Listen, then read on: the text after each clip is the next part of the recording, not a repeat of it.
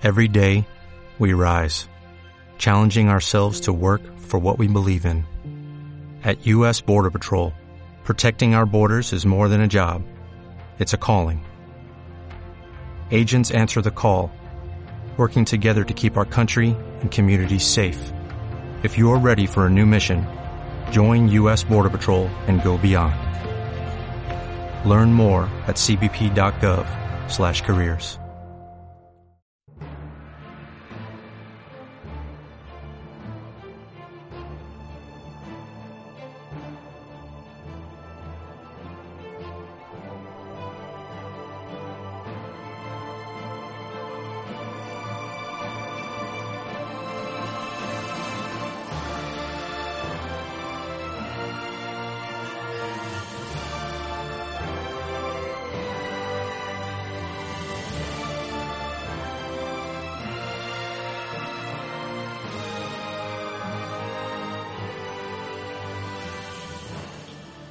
Bienvenidas, bienvenidos a Dentro de Juego, vuestro podcast dedicado al rol en vivo en castellano. En este episodio, en el que volvemos después de un tiempo, pero porque nosotros aparecemos y, desaparecemos como si tuviéramos aquí polvo flu, ¿eh? como si nos apareciéramos. Qué bien, qué, bien hilado está. Están volviendo caras raras, pero bueno. Eh, vamos a dedicárselo a, Harry Potter y al rol en vivo, porque como sabéis hay varios eventos que se, que se han dedicado a esta temática. Además, viene muy bien, eh, es una ambientación que, da para, bastante juego. Así que hemos decidido mm, volver a hacer estos programas pues, con este tema. Eh, para ello eh, tenemos a invitados, como siempre, de excepción. A mi compañero y copresentador Omar. Omar, bienvenido de nuevo. Hola a todos, ¿qué tal? es un honor volver aquí a los micrófonos. Y nada, espero que sea un programa mágico para todos vosotros. Madre mía, hoy, hoy, vamos a tope. Y eh, poniéndose las manos en la cara, tenemos aquí a Cristina, nuestra Potterhead de cabecera y copresentadora que ya conocéis. Cristina, un placer tenerte aquí de nuevo. El placer es mío. Yo me ponía las manos en la cara porque no se me ocurre nada que esté a la altura de lo que habéis dicho. Es que entre lo de los polvos flu y el programa mágico, vamos, nada, nada. Y también con otro facepalm tenemos aquí a Alex, otro de nuestros copresentadores. Gracias por venir. gracias a ti por invitarme. Y viendo el percal, me, está empezando a dar miedo el programa antes de empezar. ¿Cuánto vamos a tardar en que alguien diga la coletilla de, Hogwarts al estilo K47? Tengo miedo. Tengo miedo. Buah. Da igual, pues no. Yo digo Michael Van en Eruginis eh, así que nada, vamos a tratar eh, este gran universo que es el de Harry Potter. Eh, algunos controlamos más, otros menos. Pero nada, simplemente queríamos pues darle otro enfoque, ¿no? Intentar comentar un poquito, aunque ya se han corrido ríos de tinta y se ha hablado muchísimo sobre este tema, ¿no? Porque Harry Potter al final ha sido un fenómeno mundial, para bien o para mal ha marcado la infancia, la adolescencia y ahora la adultez posiblemente. ¿Es la adultez? Bueno, en, todo caso, de muchos de nosotros. Y nada, así que queríamos mm, darle un capítulo a esto, ya que le hemos dado al Señor los Anillos, ¿no? Porque ah, yo creo que, el fenómeno es un poco comparable, ¿no? No a lo mejor en, en calidad literaria, o sí, no sé, ahora luego, luego entraremos a ello, pero desde luego en, eh, que es un fenómeno que nos ha marcado a todos. Así que voy a darle paso a Cristina. Cristina, cuéntame, cuéntame. Eh, háblanos un poco tú de Harry Potter, ya que lo conoces. Para alguien que no conoce a Harry Potter porque vive en una alacena bajo la escalera, ¿cómo podríamos definirlo? Em, bueno, la historia es como muy, muy básica, ¿no? Muy además viaje del héroe un poco, de niño que no sabe que existe la magia y de repente pues hay un mundo mágico a su alrededor y además está eh, entremezclado en la realidad que conocemos. Y yo creo que es una de las cosas eh, que diferencia a Harry Potter y que por lo que engancha mucha de la gente porque puede existir, entre comillas, en tu mundo, no te tienes que ir a una edad media llena de fantasía, ¿no? Está ahí en, en Londres. Y, y, bueno, lo más significativo yo creo de Harry Potter siempre ha sido Hogwarts, que es el colegio al que pues en vez de ir al instituto a estudiar matemáticas eh, y ciencias sociales, etcétera, etcétera, pues te ibas con tu varita a estudiar encantamientos, defensa contra las artes oscuras y, y demás. Y es de hecho lo que más se ha implementado en el rol, ya no solo en rol en vivo, sino en, en rol de foros, etcétera, etcétera. Sí que es cierto que Harry Potter además eso como prequel para ayudar al rol al rol ya no solo al rol en vivo eh, empezó un montón esto con con, for- con rol de foros todo esto sí que es verdad que aunque no sea rol en vivo también ha dado pie a o, o- ese germen para mucha gente que al final se acabe uniendo al rol en vivo. También con campamentos por ejemplo no que a lo mejor no tienen ese factor tan grande de rol en vivo pero realmente sí que tienen algunas de las dinámicas del rol en vivo, como por ejemplo tú has ido a- al Campus Potter, ¿no? Bueno, es que de hecho, y hablando de foros, yo empecé en foros de Harry Potter a rolear, pero cuando tenía 10 años, literal, o sea, escribía ridículamente mal y estuve muchísimos años de mi vida. Eh, unas, vamos, mis mejores amigas de hoy en día les conocí en foros de Harry Potter y fue un poco por esa línea cuando conocí el campus, que mm, fue mi primer acercamiento incluso al, al rol en vivo. Y el campus Potter pues lleva en la actualidad 12 años, ha hecho 12 campus este verano, ¿no? Eh, con el parón del, del- año de pandemia. Lleva, si no me recuerdo mal, 12 ediciones. El O año sea, de pandemia no cuenta, no te preocupes, nos los quitamos, o sea, quitar, tenéis, tenéis 28, quitaros uno, tenéis 27, tenéis, tenéis 18, tenéis 17, no pasa nada, está todo bien. Eh, Omar, Omar, cuéntanos. Tú eres un erudito. No, erudito tampoco, pero sí que es verdad que Harry Potter eh, pues ha marcado un antes y un después, sobre todo generacional, a, a lo que has dicho tú, la gente joven y joven adulto sobre todo. Y a ver, yo creo que la clave está un poco en lo que estaba comentando Cristina, aparte de la historia, porque la historia era así bastante básica, es la, el mundo de Rowling, ¿no? De, de la saga, el que realmente te atrapa. Citando a Ollivanders, eh, tengo que decir que es un mundo magnífico, maravilloso. Terrible, terriblemente construido. Fatal, pero maravilloso. Y la- el encanto del mundo es el encanto de la saga. El, el Hogwarts, la magia, los animales fantásticos, eh, todo ese mundo de color y de fantasía que te- es lo que, lo que ha hecho Harry Potter convertirse en, en un mundo, en una historia, en una saga que marca el antes y el después. Que después si miras con lupa, empieza a desmontarse un poco, pero no es lo importante. Así que podemos obviar eso y disfrutar del resto, que es lo que, lo que hemos venido a hacer. Claro, es que además os, voy a dar unos datos brutos porque si no gasto la pestaña de Wikipedia que tengo abierta, exploto. O sea, es que estamos hablando de una de las sagas más exitosas del mundo que ha ganado 15.000 millones de dólares. Harry Potter ha movido 15.000 millones de dólares y además J.K. Rowling fue la primera escritora. Alejandro, tú que quieres ser eh, escritora, apúntate esto. La primera escri- escritora que ganó mil millones de dólares con su trabajo. O sea, fue la primera del mundo. Tremendo, o sea. Sí, y si mal no recuerdo, eh, por lo que parezca, aunque a mí ya no me lo parece tan loco, esta saga en tiempo récord superó a otras sagas tan conocidas y tan seguidas como por ejemplo la de Star Wars, ¿sabes? A nivel de valor. Cosa que es... O sea, me refiero, los Star Wars lleva desde los años 70 y tiene un fenómeno fandom que ha ocupado hasta tres generaciones diferentes. Y sin embargo, J.K. Rowling escribió unos libros de los cuales todavía bebemos y, a mí me sorprende porque yo tengo una sobrina, todavía eh, tiene 10, 11 años y la está flipando ahora con Harry Potter. Ahora, ¿sabes?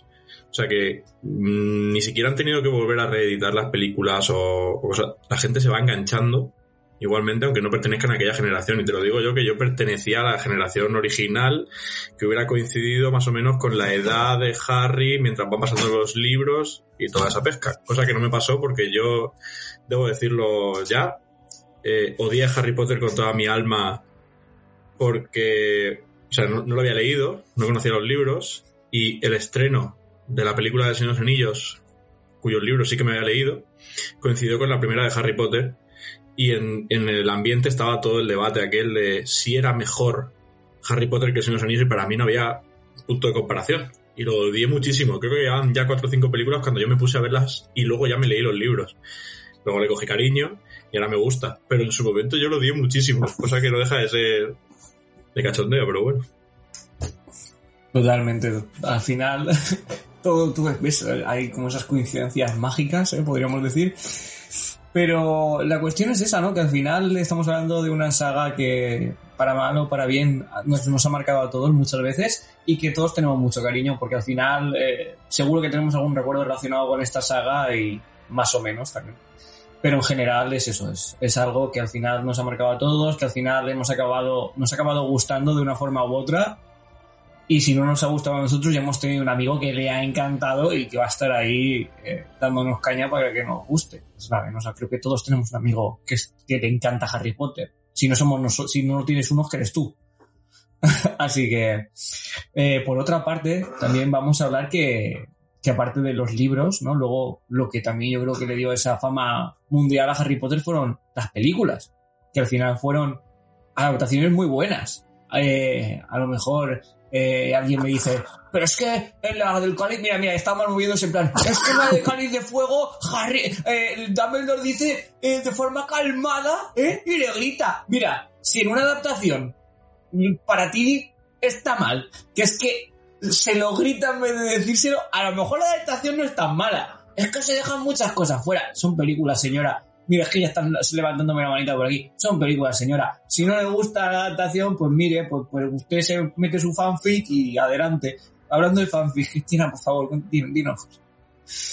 Bueno, hablando de fanfic, si quieres te hablo de después, pero hablando de las pelis, yo eh, no son buenas adaptaciones, sobre todo a partir de la cuarta no son buenas adaptaciones, pero más que hablar yo de por qué no son buenas adaptaciones, recomiendo los vídeos de Jordi Maquiavelo, del youtuber que se dedica a crítica de cine, precisamente, que explica pues mucho mejor de lo que podría explicar yo, que para mí fue un sentimiento visceral después de leerme el libro, ver la peli y decir, no me gusta, no me está cuadrando eh, nada, pero no saber explicar a modo técnico por qué no me cuadra, porque está mal construido a nivel de... O sea, creo que hay una... La tercera sí que es una gran adaptación, y a mí mejor. estéticamente, por ejemplo, no me, no, no me atrajo, pero yo sí que la reconocía como buena película porque tenía mucha marca de Cuarón y tenía, pues eso, realmente era una adaptación reinterpretada, ¿no? Pero a partir de la cuarta, quinta, yo recomiendo los vídeos de Jordi Maquiavelo para que se quiera meter sus 40 minutitos de hate a Harry Potter, que yo como fan de Harry Potter los agradecí mucho porque me explicaron muchas cosas de lo que vi yo en los vídeos. El director de la cuarta película, creo que además no se había leído nada de Harry Potter y dijo, vale, me toca dirigir esto, vamos a ver. Sí, esto lo Y- entiendo. Y se nota, se nota. En la cuarta película es un poco desastrillo. Y fíjate que a mí la premisa de los- del torneo de los tres magos es una de las que más me gusta, ¿eh? Y la veo y, y la puedo disfrutar. Pero si eres fan nivel libros, eh, hay muchas cosas que te hacen parpadear el ojo involuntariamente. Pero sí que es verdad que las primeras tres películas son quizás las más literales a los libros. De hecho, la primera es casi literal, eh, quitando un- Sí, primera y segunda son prácticamente el libro si te lo lees en una tarde. Y quitan cosas, evidentemente, son películas. Pero son, son extremadamente parecidas. Y yo creo que aquí coincidimos todos que la tercera, quizá por el sello personal del director, pues le da un toque mágico. Al final, cuando adaptas un libro, se trata precisamente de eso, de adaptarlo y que la película transmita lo mismo o las mismas sensaciones y sentimientos que te transmite el libro, aunque no te esté contando la historia literalmente como la pone en el libro. Yo creo que las tres primeras mm, sí que consiguen ese, ese efecto y el resto de películas quizá no lo consiga, pero bueno, tienen su función. ¿Cuál? Eh, gracias, supongo que gracias a, a las ocho películas, mm, muchísima gente descubrió la saga, muchísima gente, muchísima gente la, la flipó con la saga igualmente y les llevaría después a, a leer los libros por simple curiosidad y por siempre mm, quiero saber más, quiero disfrutarla a tope. Que bueno, Pero- eso no se lo claro. podemos quitar a las películas. Es eso, es que al final yo, voy a romper una lanza a favor de las películas, porque al final, aunque a lo mejor cinematográficamente hablando o a nivel de adaptación eh, no lleguen al nivel, sí que es verdad que eh, todo el a la gente fue a ver el cine, la gente le gustaron más o menos y luego ya, pues se ha, por así decirlo, se ha eh, interpretado, ¿no? O se ha reinterpretado con el tiempo. Pero al final la gente iba al cine y muchísima gente ha conocido Harry Potter a través de las películas y luego ya se han metido en el, en el mundo a través de los libros que son mucho más extensos.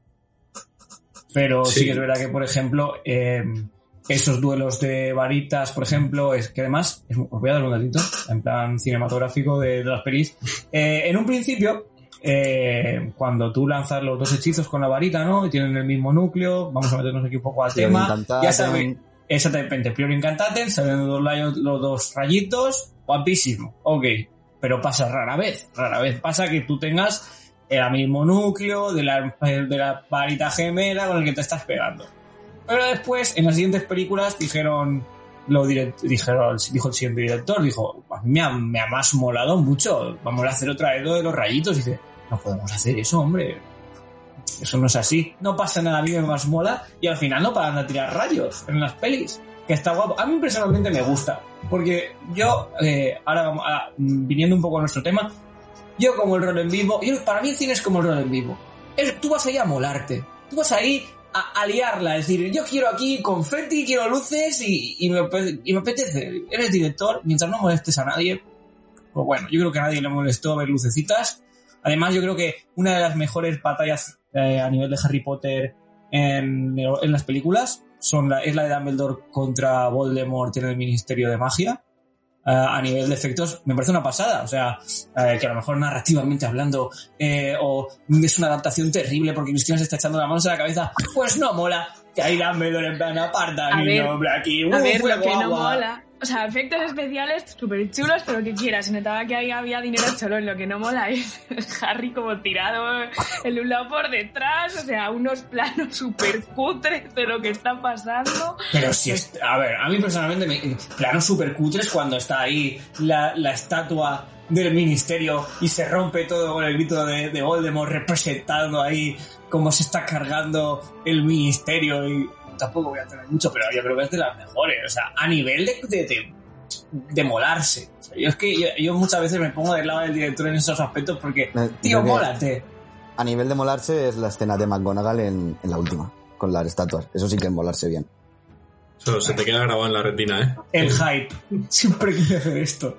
Bueno, el- el- es- quizás eso es lo mejor que tienen las películas. Tienen un, un repartazo, eh, mogollón de actrices y actores, casi todos británicos, que, que la verdad es que consiguen que, que les cojas mucho cariño durante la saga y al final, sobre todo en las películas ya más del final de la saga, consiguen sacarte la película adelante.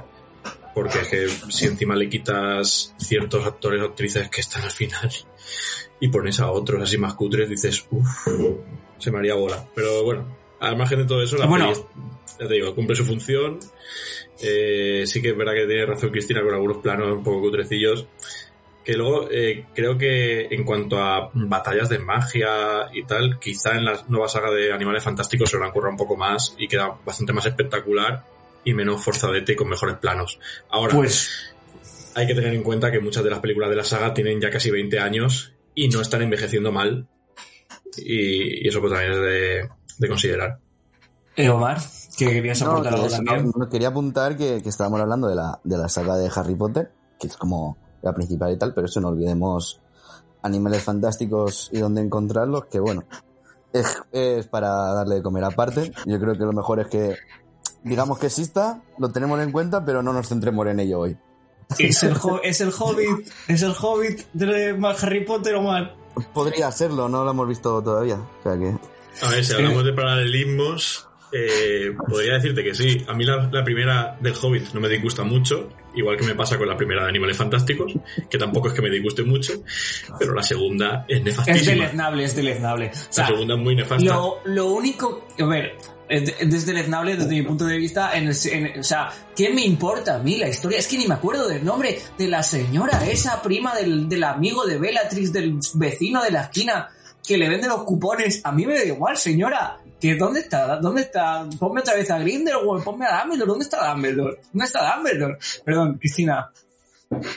Yo creo que lo que le ha pasado a la saga de animales es como que han intentado utilizar recursos de las otras pelis como para atraer al público, como meter una McGonagall que esto es muy fuerte. Tuvieron que editar en Pottermore la fecha de nacimiento de McGonagall para que cuadrase. O sea, es que es el colmo de la cutrez cuando es como no hace falta. O sea, tu universo ya es suficiente atractivo como para que alguien que no sea un super fan de la saga le mole y para que el fan de la saga no se tire de los pelos.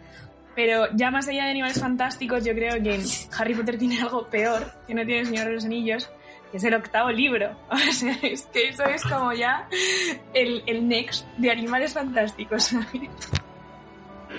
A ver, Omar, cuéntanos. Tiene algo peor que el octavo libro. Ahora, mucha gente se me tirará al cuello y es que JK sigue viva.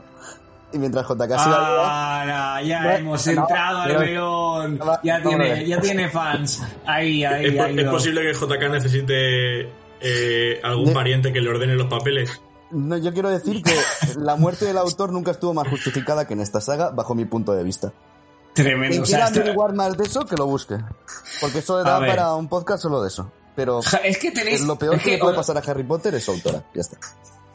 Yo creo, yo, creo, que. en, en- Sí, sí, Cristina, Uy, dinos. perdón.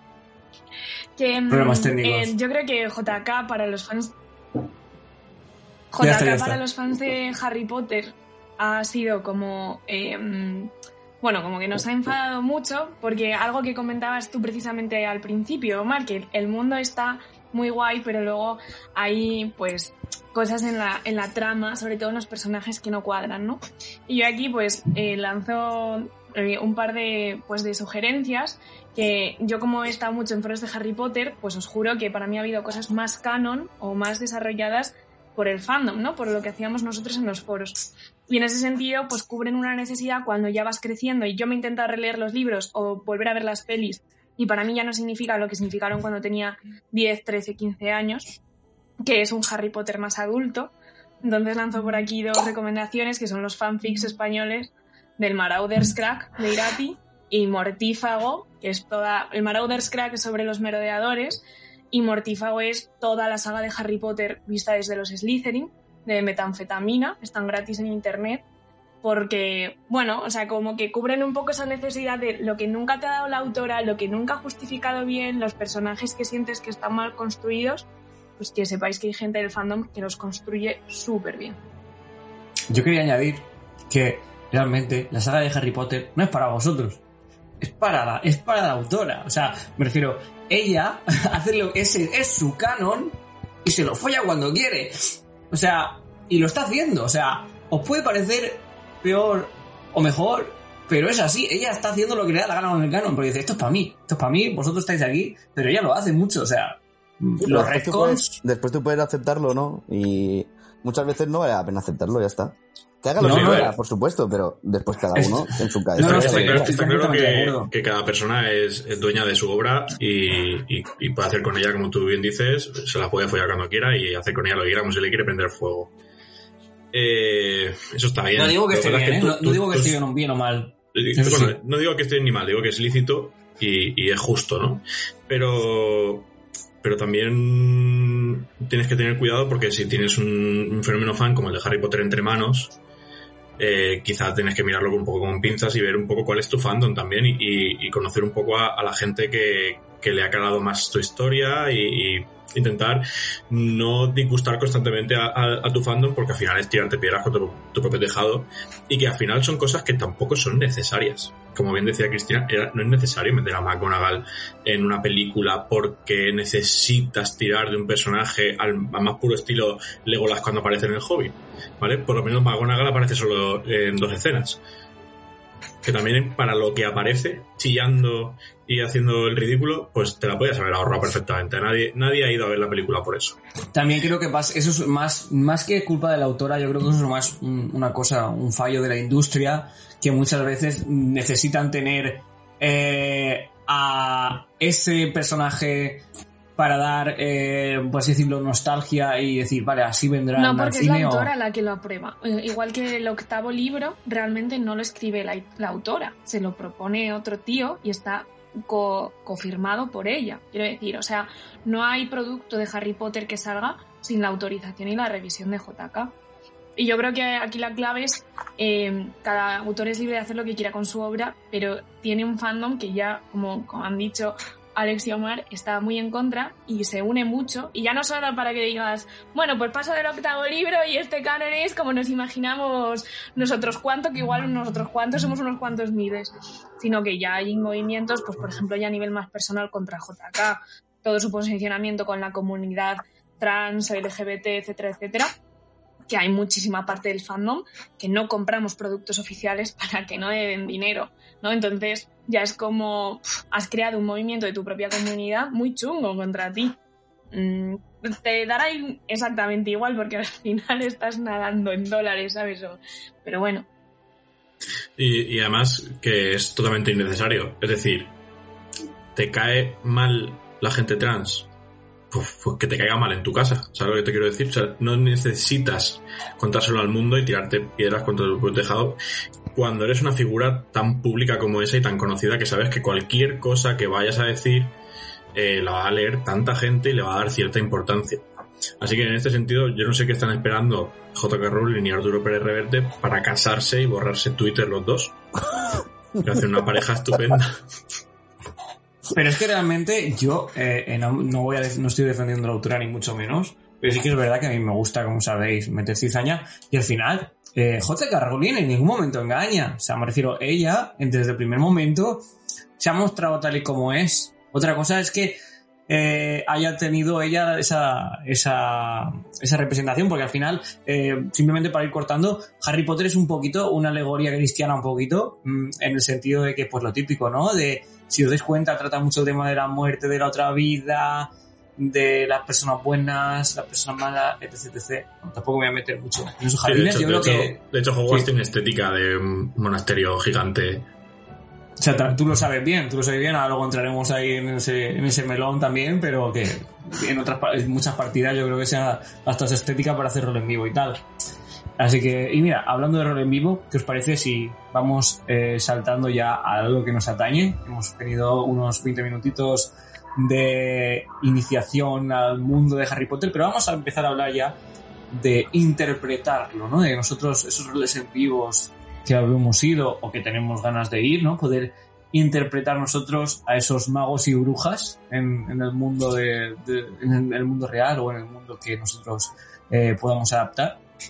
Así que voy a empezar por Cristina, que eso que ya, ya estuvo en el campus.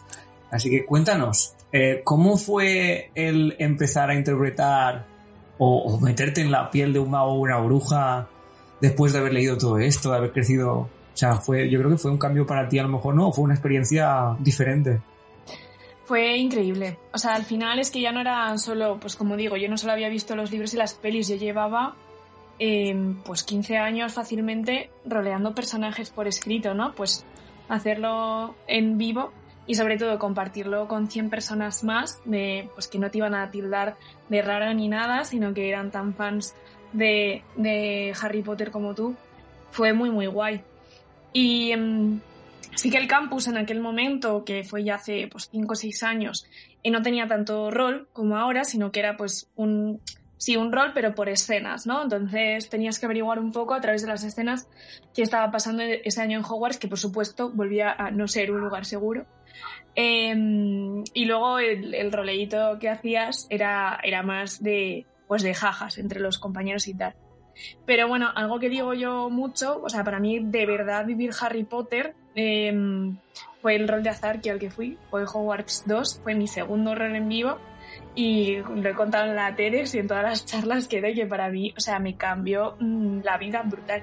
Porque realmente viví lo que yo llevaba queriendo vivir, pues 15 años, de una manera súper intensa. Y mm, no sé, o sea, yo vine con un blitz de ese rol, con una de pre por rol. Me dio increíble. O sea, además salir ahí diciendo, yo me tengo que dedicar a esto, yo no quería volver al mundo real. Si eso ya te pasa con otros roles, para mí haber tridimensionalizado Harry Potter de esa manera fue una locura.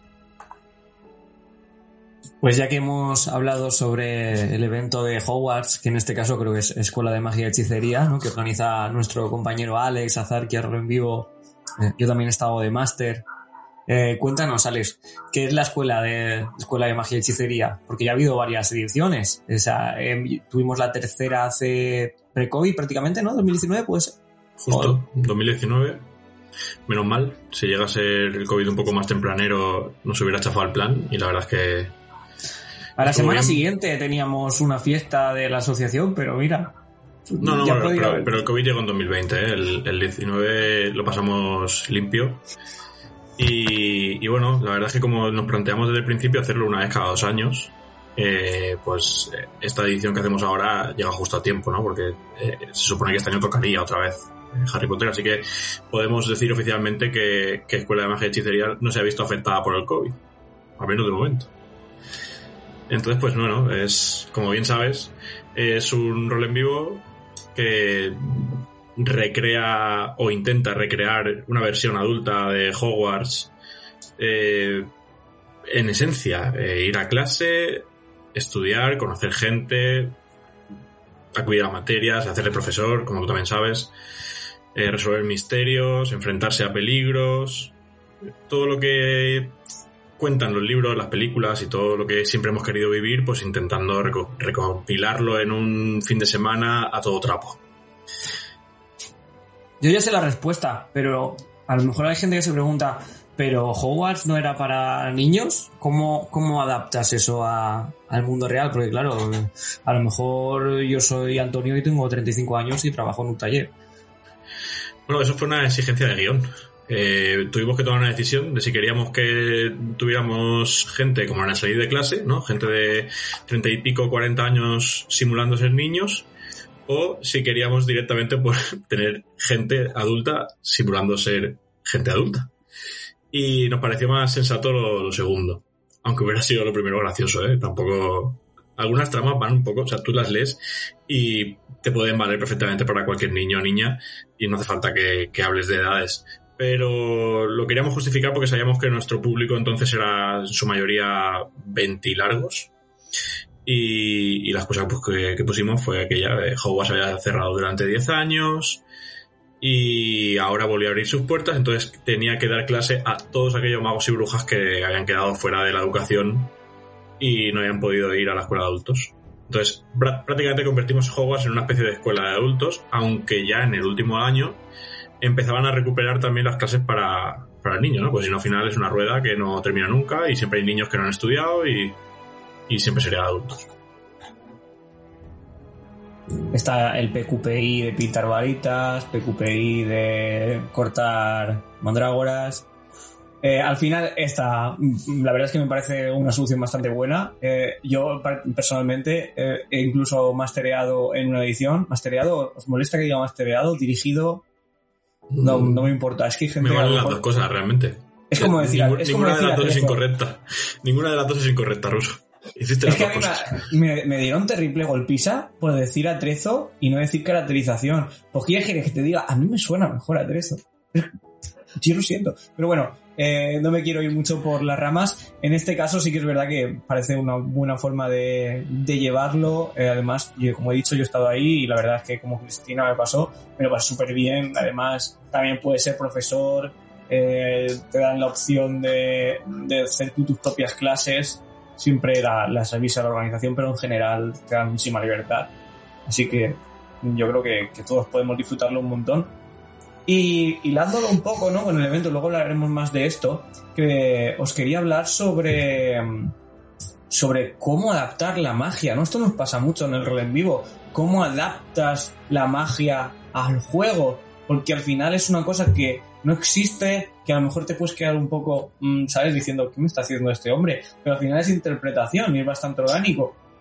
Eh, Omar, mm, ¿tú qué piensas sobre esto?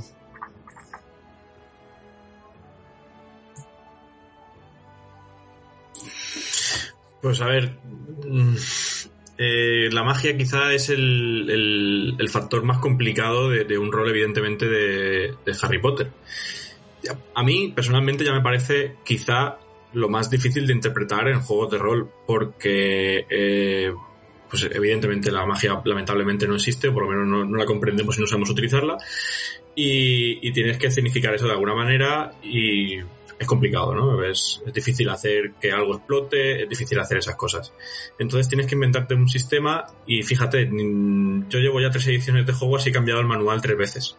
Siempre intento adaptarlo porque se me ocurren cosas nuevas, creo que está mejor adaptado de otra manera y va evolucionando, pero yo creo que sí que es el punto a tener en cuenta. Es súper, súper complicado desde mi punto de vista hacer un sistema que a todo el mundo le sea fácil de llevar, coherente y que además te permita hacer todo lo que te permiten hacer los libros, que son demasiadas cosas.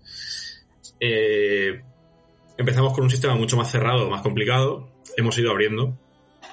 Y ahora, precisamente en el evento que vamos a hacer ahora, es un sistema que es prácticamente puro roleo, eh, poniendo alguna restricción para habilidades que, bueno, pues que pueden afectar a la trama de los demás, como puede ser borrarle la mente a alguien o controlar sus acciones o cosas así más complejas.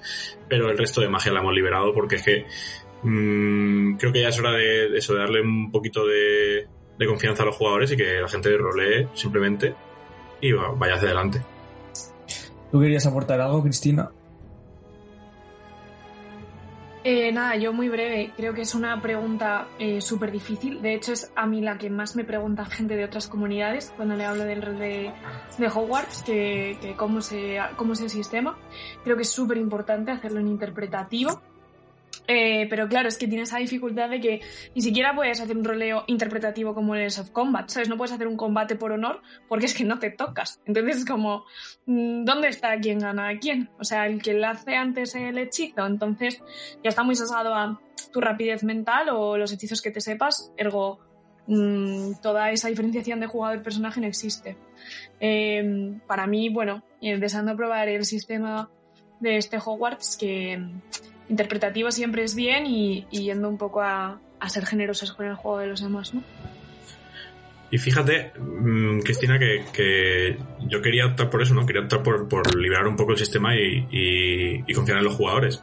Y también nos hemos encontrado un, una, puede ser una dificultad, y es que tenemos muchísima gente nueva y totalmente novata en el mundo del rol en vivo apuntada a este evento y quizá es un sistema que, a ellos les pueda venir peor porque no controlan el mundo, no tienen esa soltura para rolear como gente experimentada.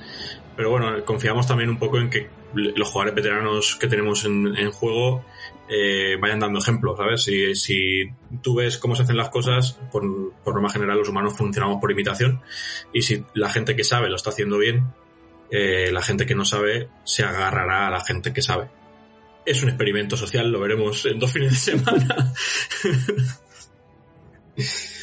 Ahora nos hablas un poquito más del próximo evento, pero creo que Omar quería aportar algo, ¿puede ser? Sí, o sea, volviendo al, al tema del mundo, Harry Potter, eh, o sea, yo creo que la a casi todos los que nos atrapó Harry Potter, sobre todo en nuestra juventud, fue que despertó nuestra imaginación a unos niveles que muy pocas obras que sobre todo te mandaban leer en el cole, cosas así, hacían. Y coño, al final rol en vivo, y más para el tema de magia todo eso, tienes que imaginar. O sea, que va muy de la mano y veo que es muy obvio hacer un rol de, de en, en el universo de Harry Potter. Y el tema de la magia, a nivel de sistemas, yo estoy con mis compañeros en que eh, aquí eh, calidad por sustracción y reducir es mucho mejor y tiene una cosa buena y una cosa mala. El, la magia de Harry Potter, que es que ya hay unas bases. El problema es que esas bases, pues, ya sabemos cómo son, ¿no? Digamos que por regla general tienes una cosa que se va a mantener, que es que tienes dos componentes claves, los somáticos y los verbales. Tú necesitas una varita, hacer unos movimientos y, y pronunciar un hechizo, ¿verdad? Entonces, coño, esa parte la tienes. Esa parte es fácil de, de aplicar. El sistema que quieres hacer, ya sea súper reglado, con miles de números, como si quieres tirar un dado, X cosas, o completamente interpretativo, esa base la tienes.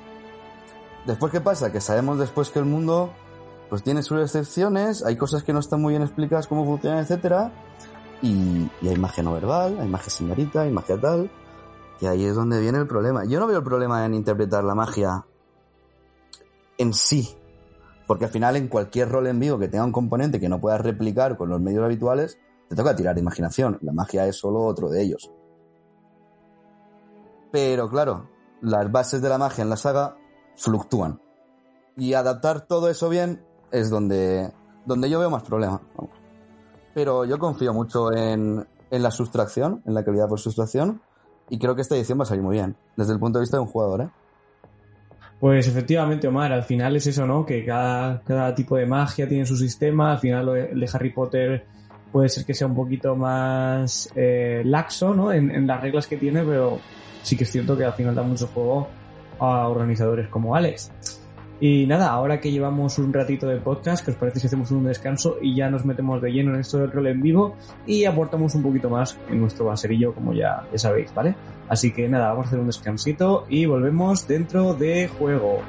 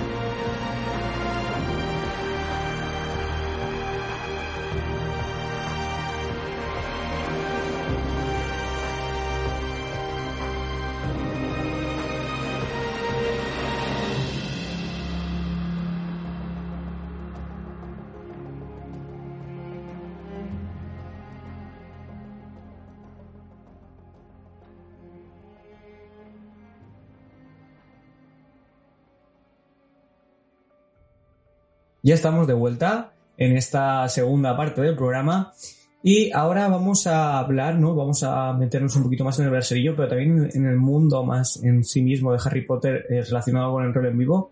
Así que, ¿qué os parece si empezamos con Cristina? Cuéntanos. Pues bueno, yo creo que, ya lo hemos hablado un poco, que es una ambientación que, muchos llevamos eh, leyendo, viendo en pelis y tal, y tridimensionalizarla es muy chulo.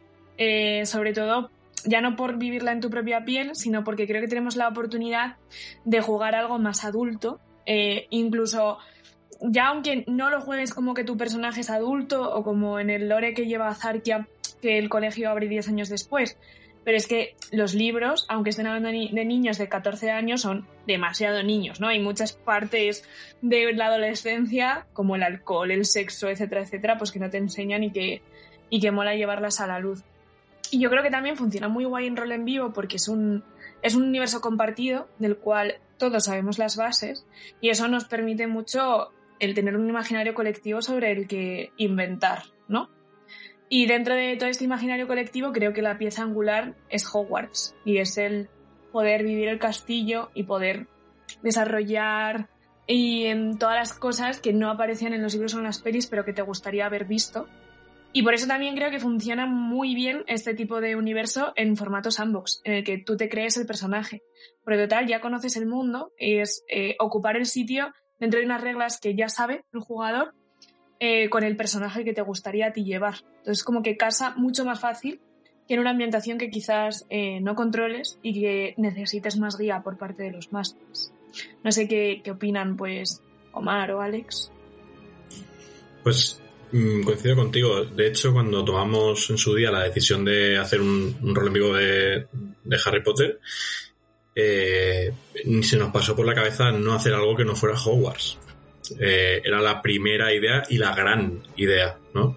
Y la creatividad que tendríamos para jugar con Hogwarts eh, sin la presión de los libros ni de las películas. Que eso era, un, como tú dices, una libertad creativa enorme. Y, ahora que has dicho eso, la verdad es que estaba pensando y digo, ¿por qué no hacen rollo una serie que se llama rollo Hogwarts, pero yo qué sé, dirigida por, eh, por quien dirija Sex Education o algo así, ¿sabes? Más, más ese rollo, sería brutal, ¿sabes? Y creo que además nos daría muchas ganas.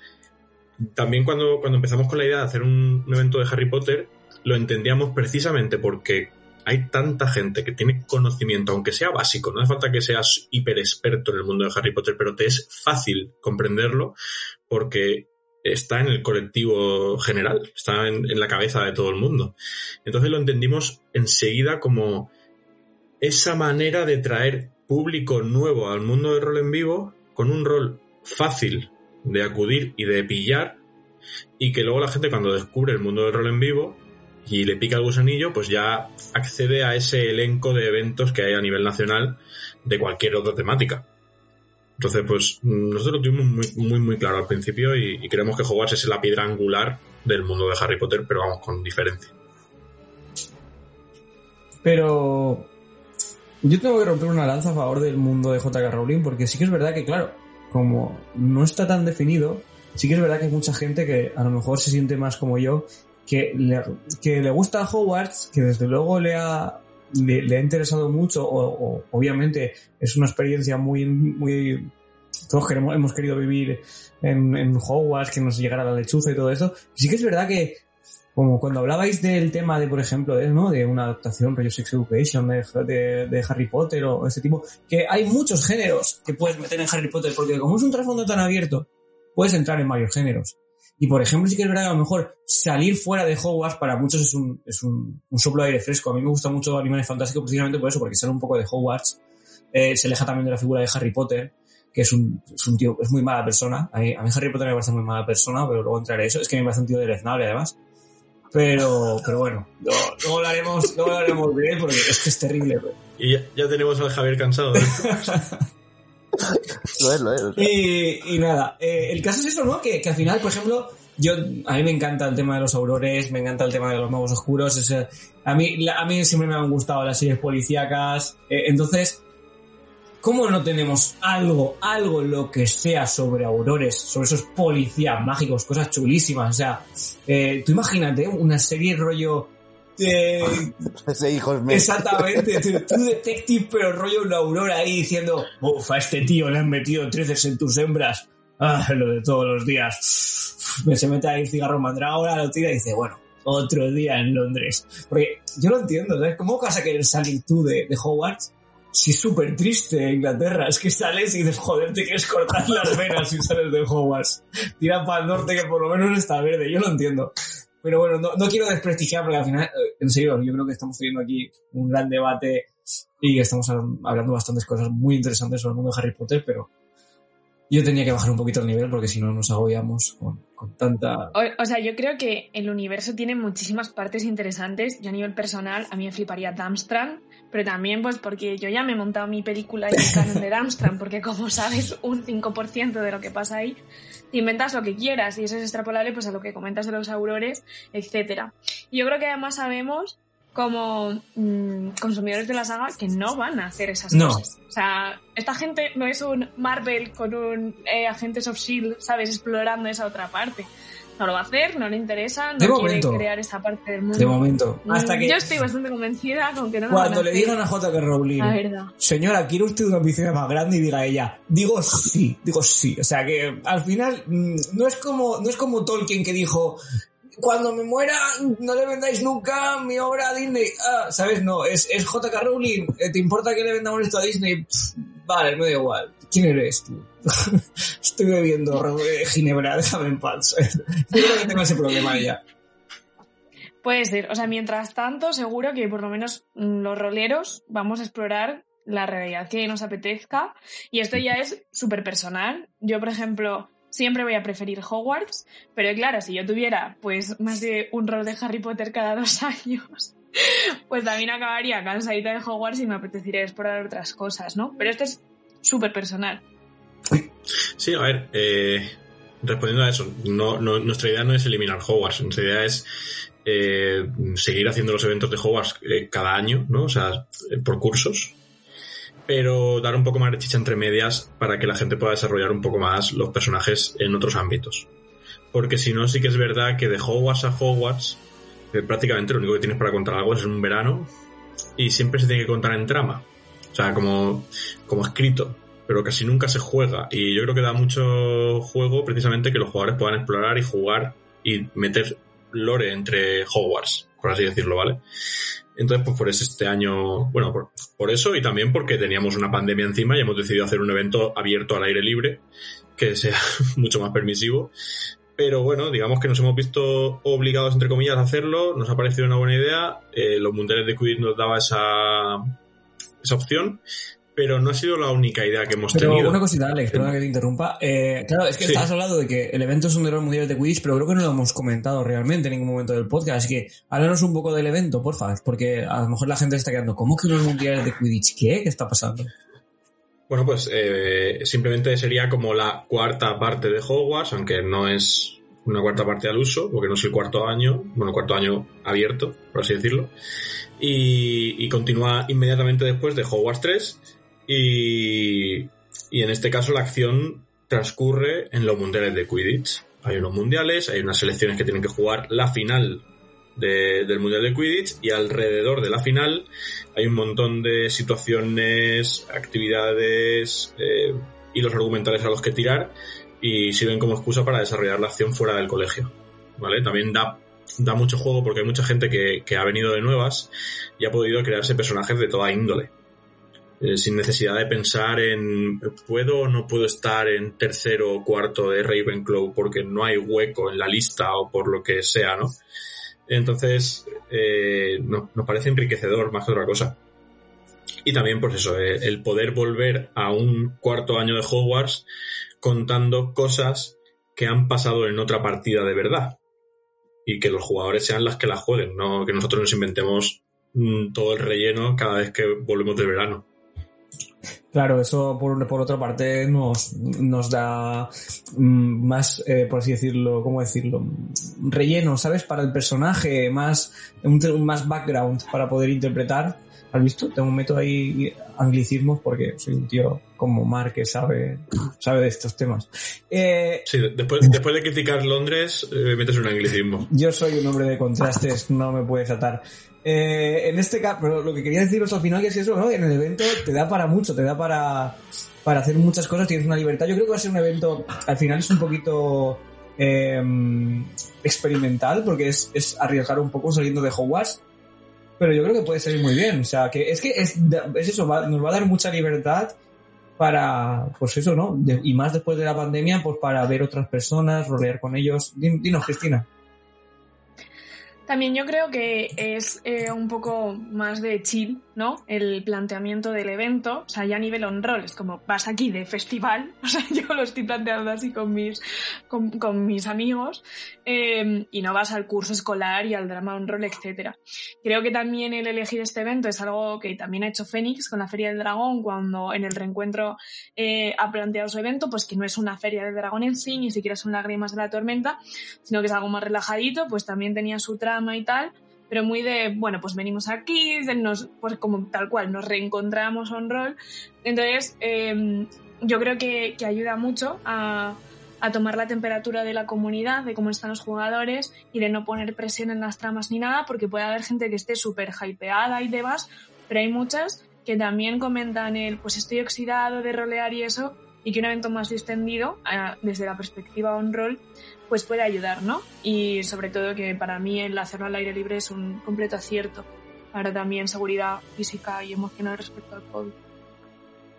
Sí, además, ya no solo mm, para el oxidados que puedan estar los jugadores o las jugadoras, sino también la organización, que a lo tonto, aunque sí que hemos hecho todo actividades este año de pandemia, año y medio, eh, lo cierto es que llevamos dos años sin tocar un evento grande y, el cuerpo ya no sabes cómo va a reaccionar a, un evento grande, ¿sabes? La gente, ya sabéis que en, pandemia a nivel mental hay mucha gente que ha caído totalmente y han tenido muchos problemas y, y- y cuesta, cuesta sentarse otra vez, volver a recuperar el mismo equipo, ponerse otra vez a trabajar y, y precisamente la decisión iba por los dos lados, era por, facilitar también a los jugadores el, venir al evento sin ningún tipo de presión y que vengan un poco libre- li- con libertad total para moverse, el que quiera sentarse a tomarse algo que se siente, se toma algo tranquilamente, no hace falta, no hay presión, pero también para los masters, porque mm, si los jugadores vienen de esa guisa, pues el máster también está un poco más tranquilo, porque el rol no es tan frenético. Entonces, eh, nos parece eso una buena, una buena base para volver a retomar los eventos grandes, que quizá con un evento súper grande y súper complicado hubiéramos pegado un traspiés mm, bastante gordo. Dinos, Cristina, creo que tienes que aportar algo. Que yo creo que también es una oportunidad para vosotros de, de, ver cómo funciona, ¿no? Porque igual, o sea, yo como ya he dicho, creo que el sandbox en Harry Potter funciona muy bien y que puede ser para incluso de cara al, al, al, al, rol del castillo, pues, pues evaluar cómo funciona el sistema de fichas, porque quizás pues descubrís que los jugadores os podemos quitar mogollón de carga de trabajo porque somos unos putos intensos, ¿sabes? Sí, porque como tú bien dices, la, la, comunidad de Harry Potter está mucho más extendida y la gente cuando se apunta a un rol de esta índole, como que ya viene, casi siempre tienen una idea preconcebida de, de cómo le gustaría ser si fuera mago o bruja dentro de Hogwarts o dentro del mundo. Sí que es verdad que tiene sus riesgos y ahí entra ya el trabajo del máster, que es no tener eh, 16 eh, lunas eh, o personajes con, con una personalidad idéntica a la de Luna de los libros y cosas así, ¿no? Sino ir como orientando un poco a los jugadores. Pero sí que queríamos probarlo. Y, en esta parte, bueno, es, ya sabéis que nosotros somos full lista de personajes, que la gente escoja, luego desarrollamos un montón. Entonces estamos experimentando en ese sentido el, ver qué pasa si hacemos una partida un poco más ambos, aunque luego te escribimos la ficha igualmente también es verdad que es una ficha un poco más relajada que las que solemos escribir. Y, bueno, de momento parece que entre los másters está calando bien la idea, entre los jugadores también. Ahora ya falta ver el resultado final. Bueno, yo voy a aprovechar el momento, ya que cuando vean en el, en el Instagram que estás tú también en el podcast, Aslex, sí que voy a pinchar el nombre de todos esos jugadores. ¿Cuándo llegan las tramas? ¿Cuándo, cuándo, cuándo hay trama? El, bueno, pues no sé, esto es un podcast, es lo mismo cuando lo escuchen ya ha pasado el evento, pero en dos días. En dos días yo voy a intentar que, que el podcast salga dentro de poco para que si la gente tenga ahí para escucharlo de domingueo. Pero en cualquier caso, seguro que ya las tendremos entre manos, o si no, estarán al caer. Así que con mucho hype los que somos jugadores, lo digo, lo digo además como jugador, y dicho esto, también voy a aprovechar para, para, que, para que le venga a la gente una escena a la, cabeza, que es como me imagino yo los mundiales, o sea, el de los mundiales el domingo por la mañana, cuando se despierta a Harry después de que lo dejen cao. Y están todas las tiendas quemadas, todo el mundo por el suelo, la gente gritando, ¿dónde está mi amigo? ¿Dónde está tal? Yo creo que eso va a ser el domingo por la mañana de los mundiales, cero gente, todos muertos menos un, reducto de personas deportistas ahí entrenando en Twitch, en plan, va a gustar la revancha, fu, fu. Pero yo desde luego no voy a formar parte de esa gente. Que al final que es un, un rol en el que todos podemos eh, interpretar lo que queramos un poco, ¿no? Al final tiene cabida eh, el roleo que le queramos meter, ya sea eh, deportivo, ya sea de, magia, ya sea eh, de amistad familiar, incluso yo me incluyo, policíaca, yo ya me busco la vida para mis, para mis tramas, creo que nos la buscamos todos al final, en un sandbox también un poquito, colaborando con las tramas de los demás, y también eso, hilando con el resto de jugadores y jugadoras, ¿verdad? Yo creo que eso es también un, factor muy importante dentro de este tipo de partidas, ¿verdad, Cristina? Tú que, por ejemplo, has ido hace poco a Fría del Dragón. Sí, o sea, yo creo que, que también o sea, aparte de lo que has dicho, necesitamos ya empezar a, volver al ruedo y a, y a, a, reencontrarnos con gente, a reencontrarnos con nuestra pasión y, y bueno, que mejor hacerlo también con universos con los que estemos muy hypeados, porque yo creo que si no se va a notar un poco que el enganche es eh, un poco más difícil, depende de la persona, por supuesto, pero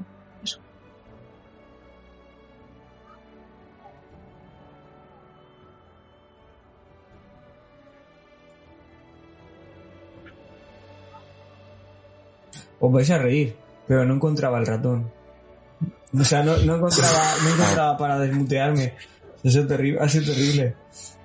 Pero no pasa nada, ¿eh? Yo, yo lo arreglo luego. Sí, luego, luego quitas esos 20 segundos de agonía. Luego lo arreglo en postpu. Eh, Cristina había dicho eso de no de volver, ¿no? De... Eso vale, lo siento. Pues sí, Cristina, al final es lo que decías tú, que es volver a, a coger un poco rodaje, volver a poder interpretar, y es eso, ¿no? Que al final eh, es como volver un poquito a Hogwarts, ¿no? En septiembre, al final, eh, el poder volver al rol en vivo. Eh, además, en esta ambientación que a lo mejor es tan acogedora, ¿no? O que es un espacio seguro para mucha gente Harry Potter. Al final es un, sitio en el que se puede ser eh, como se quiera hacer, eh, hay mucha fantasía, se puede hacer, puede, tiene cabida todo al final, ¿no? Como estábamos diciendo. Y nada, eh, yo creo que podemos aprovechar ahora, a lo mejor eh, no es un podcast muy largo, pero yo creo que también nosotros para volver a coger rodaje y para estar dentro de, las ondas otra vez, creo que ha sido una buena forma de, estar con todos vosotros. ¿Qué os parece eh, si me dais un, un pequeño ultimátum ¿no? sobre, sobre Harry Potter y el rol en vivo cada uno? Empezando por Alex. Eh, Alex, eh, al final, ¿tú qué crees que es eh, Harry Potter para el mundo en vivo? Es un evento como un evento cualquiera de Harry Potter al final. ¿Qué nos aporta ¿no? el mundo de Harry Potter al final? Porque a lo mejor muchas veces se dice, no, es que es una ambientación un poco floja, o a lo mejor que es un poco más infantil, pero a lo mejor no, ¿no? Bueno, quizá las relaciones con, con, ser más infantil porque nace de literatura juvenil y, e infantil, pero, pero yo creo que puedes hacerla adulta a medida de lo que tú consideres que, quieres hacerla adulta. Entonces creo que te da ese juego, ¿sabes? Porque tú mmm, tienes potestad para, para, como es el mundo mágico, modificar, hacer lo que quieras. Bueno, casi todos los trasfondos te dan un poco eso, ¿no? Pero este como que te deja más facilidad todavía para eso. Entonces, ¿qué significa para mí? Pues para mí ha significado, bueno, pues el, también fue en su momento una buena manera de cambiar de aire. Ya sabes que nosotros hacíamos fantasía medieval siempre y dos veces al año y, y, y Harry Potter fue lo primero que entró en, en Azarca como evento alternativo para romper un poco y a mí me dio un poco el, el soplo de aire fresco que necesitaba para, para cambiar un poco el, el, rollo a la hora de escribir tramas y, y, después de él, después de este evento, empezó a venir otros de otra índole y, nos arriesgamos más. Así que para mí, pues no sé, fue un poco un punto de inflexión dentro del mundo del rol en vivo. Creo que es un evento ideal para gente novata en el mundo del rol en vivo. Y, y eso no quiere decir que no sea un evento eh, apto para que venga gente veterana y se lo pase igual de bien. De hecho, es justo ese tipo de evento en el que conviven perfectamente lo nuevo y lo viejo. Madre mía, qué, qué, bien traído, como se nota que eras al literato. Eh, Cristina, además, yo creo que tú también nos puedes hablar un poquito de cómo ha afectado Harry Potter a tu vida en el, en el sentido de que tu proyecto personal laboral, ¿no? Tu, tu propia empresa, que es también está un poco inspirado en esto. O sea que al final aquí todo se va cerrando sobre sí mismo. Sí, bueno, a nivel personal para mí Harry Potter ha sido... Mmm, es que ya no importantísimo, ha sido esencial para todo lo que soy. Eh, desde que era peque fue lo que me vinculó al mundo friki, eh, lo primero que me vinculó al rol, desde la escritura en los foros, al, al, vivo, desde el campamento de Harry Potter a Hogwarts de Azarquia, y pues como dices tú, al proyecto personal, ¿no? Que de Rumors es un guiño a, a The Marauders, a los merodeadores, las huellitas, o sea, todo está conectado por todo lo que ha significado para mí en el terreno personal, profesional, significativo, etc. Y en el mundo del rol en vivo, yo creo que es, eh, pues, la segunda gran ambientación que aúna a un montón de personas, eh, a, al margen de la fantasía medieval, ¿no? Es una fantasía más urbana, la fantasía urbana más conocida y más popular, que um, yo lo veo mucho en el, en el rol de Azarquia, que junta a muchísimas eh, comunidades, muchísimas personas distintas, que es algo muy difícil en el rol en vivo. Las comunidades suelen estar más eh, separadas entre sí y, y, el, y, la temática es lo que une ¿no? a personas tan diferentes. Ha sido un hito, de hecho, a nivel de, de rol en vivo, pues desde el College of Wizardry de Polonia, que empezó siendo Harry Potter, pero le dijeron por derechos, eh, cámbiate, y bueno, ahora tiene pues otro sistema y otra ambientación propia, pero nace de ahí, ¿no? Y nace de esa necesidad de vivir el ser un mago y el, y el aprender en una escuela. O sea, yo creo que es eh, un fenómeno que tiene muchísimas características desde el libro hasta el rol en vivo que te une y que te permite vivir una, una historia única y entre comillas pues muy plausible, ¿no? De algo que podría suceder en, en el mundo real. Y por último, Omar, eh, ¿qué ha significado para ti Harry Potter mientras le tenías el DVD itereado ahí en, en, la sala de estar mientras leías los sacros volúmenes de la herejía de Horus? eh, a ver, eh, para mí Harry Potter también fue una de las sagas que me marcó ahora empezar a leer muchísimo más de aquello que solo de lo que me obligaban. Ha estado ahí casi toda parte de mi vida también, con sus más y sus menos. Eh, fue de los que esperé el sexto libro, el séptimo libro como agua de mayo, yendo a la librería el día que salía para devorarlo en casa y tal. Entonces es una saga que me ha marcado mucho. Pero a nivel del rol en vivo, lo que me parece Harry Potter es que es una muy buena oportunidad para que gente, para que empiece gente nueva. Porque tiene una cosa a diferencia de otras sagas, una de sus grandes desventajas, en este caso es un acierto.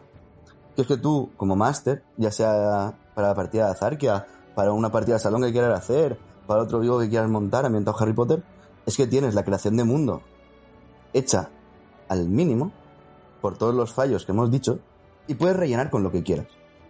Y todo el mundo va a tener los mismos conocimientos de lo común, que es lo que te interesa que sepa todo el mundo, porque es mundialmente conocido. Pero no tienes que explicarle a nadie que cómo se hace magia con una varita. Y tienes esa libertad creativa para hacer pues la partida que te dé la gana. Y como dice Cristina, es fantasía urbana, es fantasía que se solapa con el mundo real. ¿Cuántas historias caben en el mundo real? Multiplícalas por la magia. Puedes plantear una partida de lo que quieras. Dios bendiga Niños, América. mayores. ¿Cuántas? Multiplícalo por la magia. Dios Es santo. verdad, pero es que es cierto. O sea, ¿Cómo se nota que Omar quería ser profe de aritmancia, eh? Si es que... ¿Cómo sabe de, número- cómo sabe de Dios números? bendiga. 6 más 4 rimas con el 5, imagínatelo, ¿sabes? Yo me imagino, ya que estamos en el caserillo, Falta etcétera. yo, yo me imagino perfectamente. Pero no, eso, que, que en resumen me parece una ambientación que se presta mucho al rol en vivo y que encima, por los grandes fallos que tiene la saga, se aplica incluso mejor. Porque ningún purista de Harry Potter te va a decir que en Mississippi, en los años 60, el mago que estaba allí viviendo era no sé quién, porque eso no está escrito.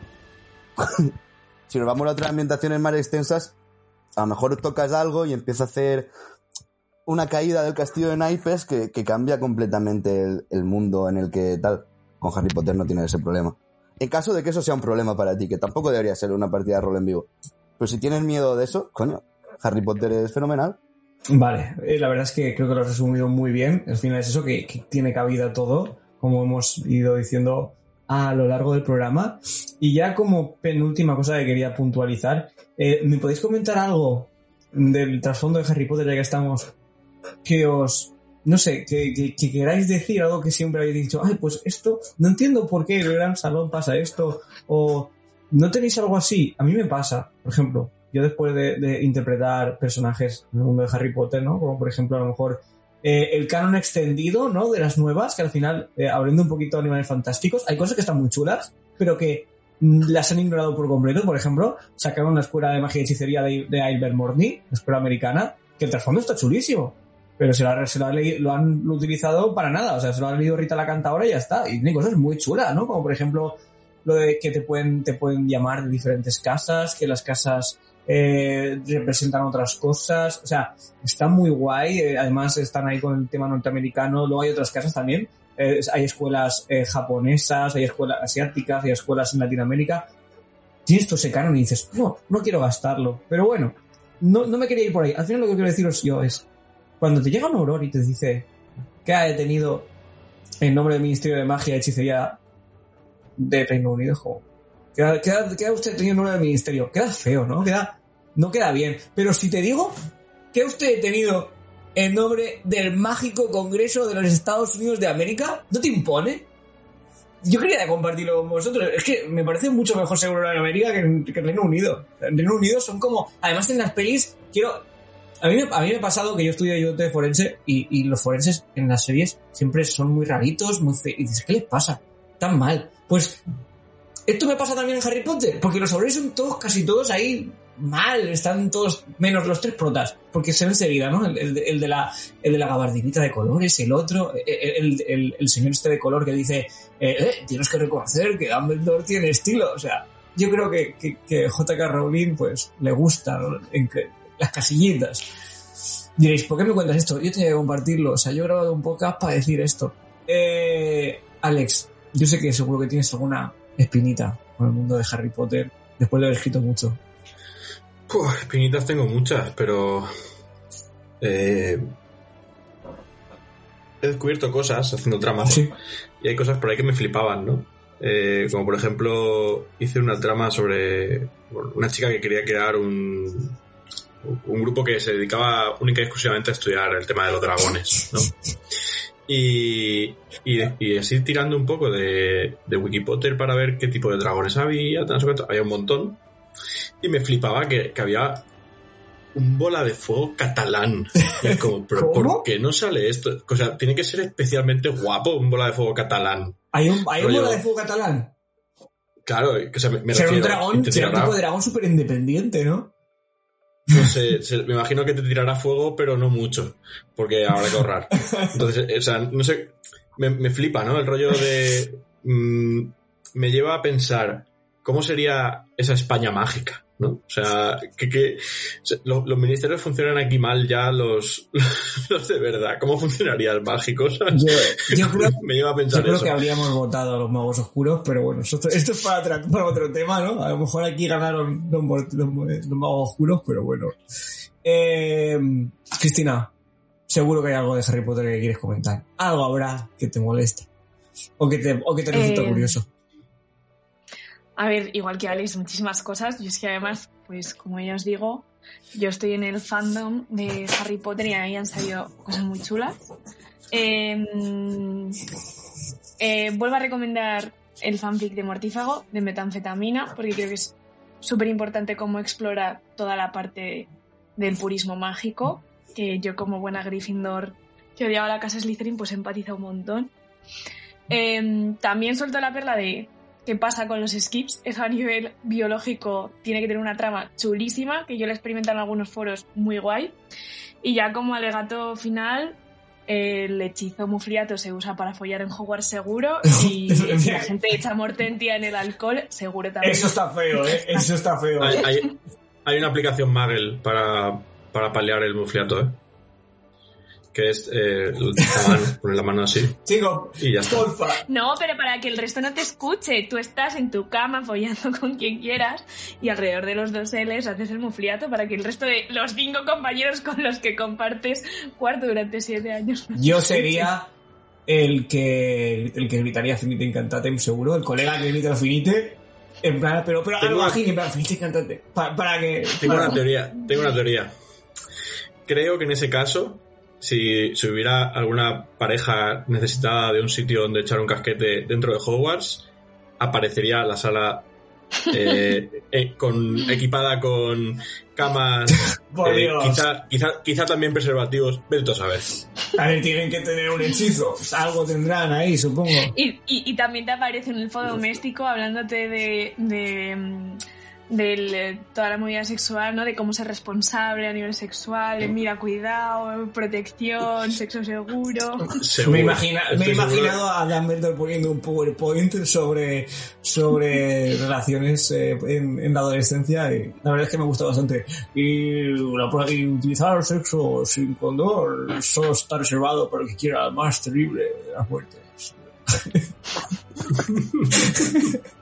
bueno, Omar, yo creo que tú ya, ya estás... No, sigue, sigue por la misma línea. No exactamente, pero sí es explorar lo que no está explorado en los productos. De eso estaba hablando Cristina eh, dentro de Hogwarts, efectivamente. Por eso, explorado y por eso inexplorado. digo.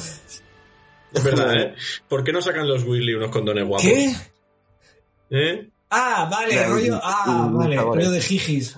No, pero A lo mejor sabe a de- vómito. De, esto Qué que también eh, En plan grajeas. todo lo que todo lo que no, todo lo que se queda en el tintero, no hay tiempo para, para hablar de ello en libros y eh, en películas y tal, porque nadie ayuda a Inglaterra cuando hay un mago tenero. Son un puto terrorista, joder. Yo no ayudaría a Inglaterra. O sea, quiero decir, yo personalmente, yo no Vale, ayudaría. sí, de acuerdo. Es Inglaterra, pero si eso pasa en otro lado, habrá una, una ONU mágica, una OTAN mágica. Sí, Algo así, claro, por pero- favor.